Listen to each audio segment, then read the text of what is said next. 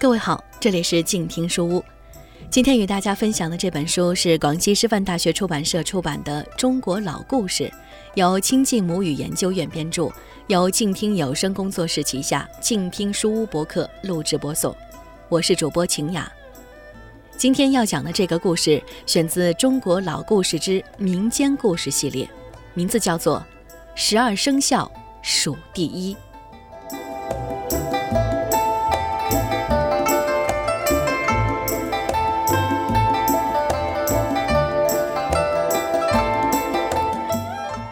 俗话说：“老鼠过街，人人喊打。”看来老鼠的形象不那么光彩。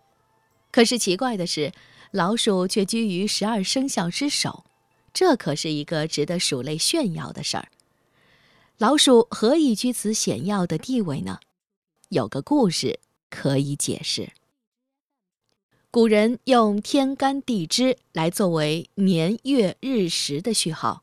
什么甲乙丙丁子丑寅卯，就像现在的人用阿拉伯数字一样。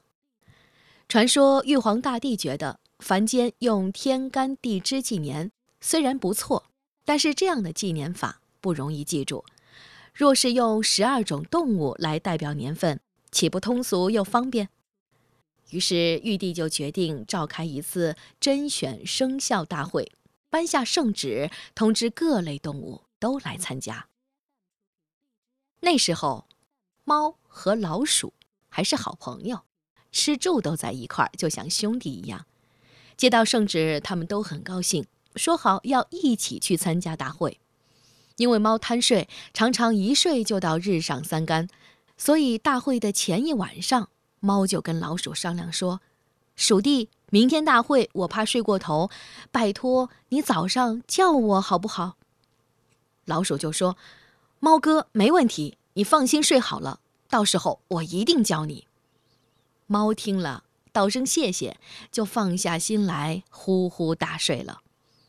可第二天，天还是黑黑的，老鼠就起床了，蹑手蹑脚的梳洗一番，独个儿走了，压根儿就没有叫醒熟睡的猫。天大亮的时候。各种动物都陆续来到大会场，盛况空前。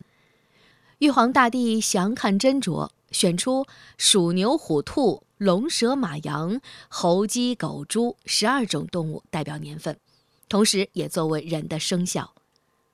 选出十二种动物后，接下来就是排次序的问题了。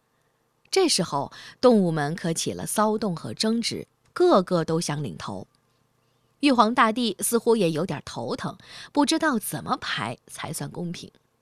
看大家吵吵嚷嚷，只有敦厚老实的牛静坐在一旁，安然悠闲，一点儿也不激动。这个玉皇大帝当下就有了主意，说：“别吵了，顺序由我来决定。你们之中的牛个头大，性情稳重，让牛做第一孝吧。”玉皇大帝的话，谁敢不从？就连一向凶猛、自尊为百兽之王的老虎，虽然样样不乐，但是也没有提出异议。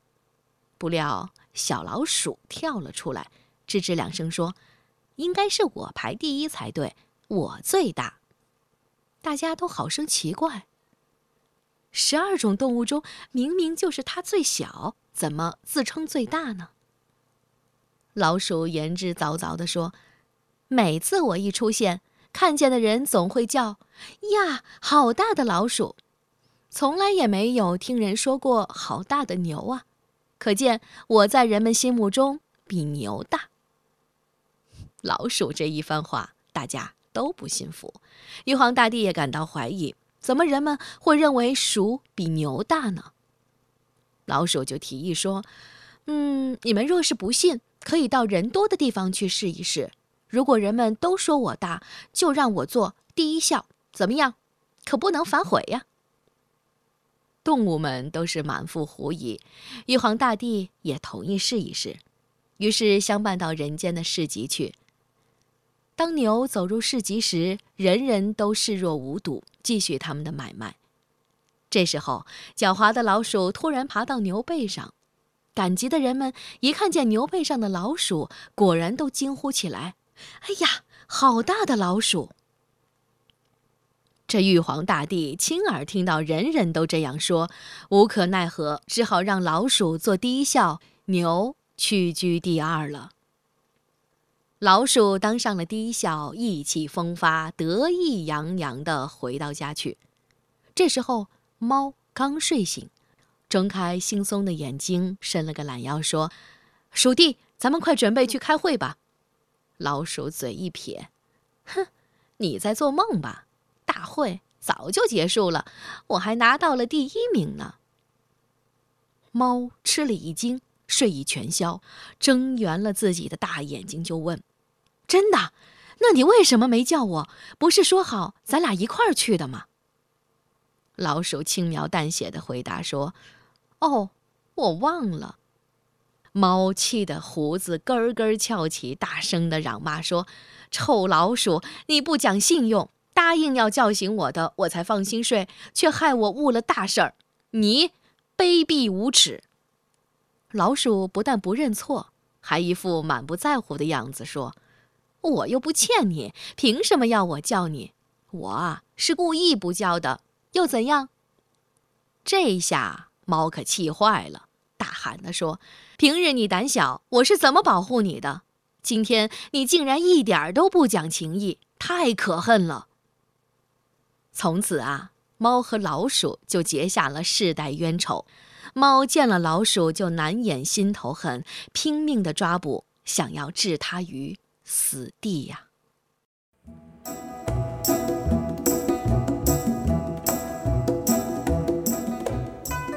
各位听友，刚才听到的故事呢，选自广西师范大学出版社出版的《中国老故事》这本书。这是一套专门为中国孩子编写的民间故事集，带领孩子走进根植于我们骨血里的传统文化，感受中华文明之美。由静听有声工作室旗下静听书屋博客录制播送，我是主播晴雅，希望你能够喜欢我的节目，也欢迎在新浪微博搜索 DJ 赵敏与我留言互动，再会。